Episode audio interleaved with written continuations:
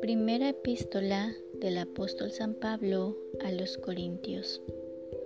Salutaciones. Capítulo 1.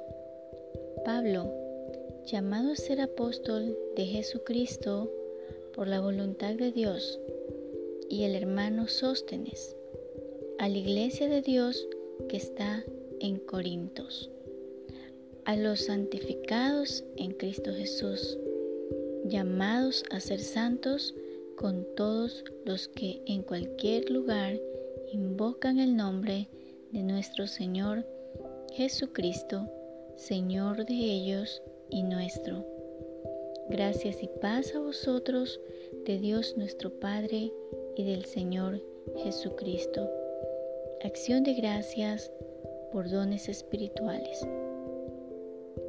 Gracias doy a mi Dios siempre por vosotros, por la gracia de Dios que os fue dada en Cristo Jesús, porque en todas las cosas fuisteis enriquecidos en Él, en toda palabra y en toda ciencia, así como el testimonio acerca de Cristo ha sido confirmado en vosotros, de tal manera que nada os falta ningún don, esperando la manifestación de nuestro Señor Jesucristo, el cual también os confirmará hasta el fin, para que seáis irreprensible en el día de nuestro Señor Jesucristo.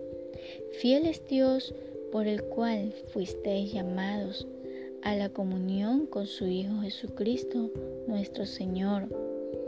¿Está dividido Cristo?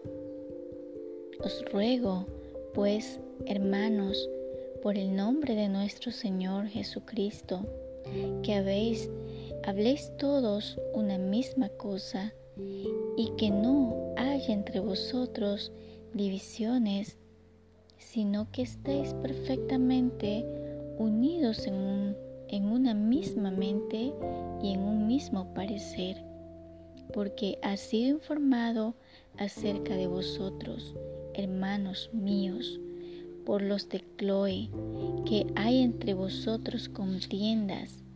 Quiero decir que cada uno de vosotros dice, yo soy de Pablo, y yo de Apolos, y yo de Cefas, y yo de Cristo. ¿Acaso está dividido Cristo? ¿Fue crucificado Pablo por vosotros? ¿O fuisteis bautizados en el nombre de Pablo?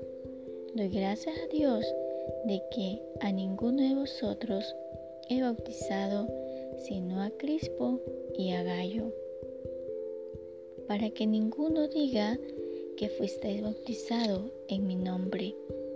También bauticé a la familia de Estefan, de Estefanas. De los demás no sé si he bautizado algún otro, pues no me envió Cristo a bautizar, sino a predicar el Evangelio, no con sabiduría de palabras, para que no se haga vana la cruz de Cristo.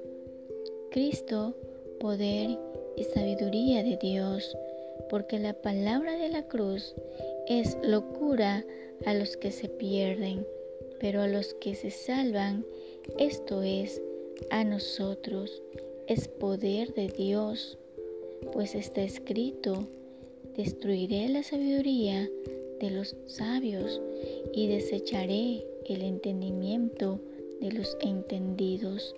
¿Dónde está el sabio? ¿Dónde está el escriba? ¿Dónde está el disputador de este siglo? ¿No ha enloquecido Dios la sabiduría del mundo? Pues ya que en la sabiduría de Dios el mundo no conoció a Dios mediante la sabiduría, agradó a Dios salvar a los creyentes por la locura de la predicación porque los judíos piden señales y los griegos buscan sabiduría, pero nosotros predicamos a Cristo crucificado, para los judíos ciertamente tropezadero y para los gentiles locura, mas para los llamados, así judíos como griegos, Cristo, poder de Dios y sabiduría de Dios, porque lo insensato de Dios es más sabio que los hombres, y lo débil de Dios es más fuerte que los hombres.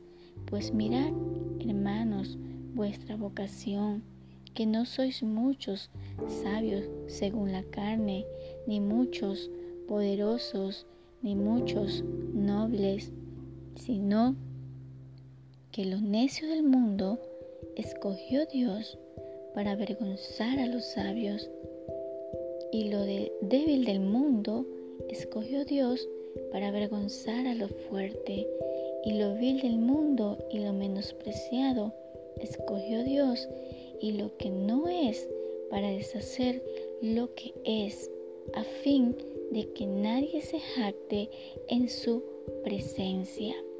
Mas Él, en Él estáis vosotros en Cristo Jesús, el cual nos ha sido hecho por Dios sabiduría, justificación, santificación y redención, para que, como está escrito, el que se gloría, gloríese en el Señor.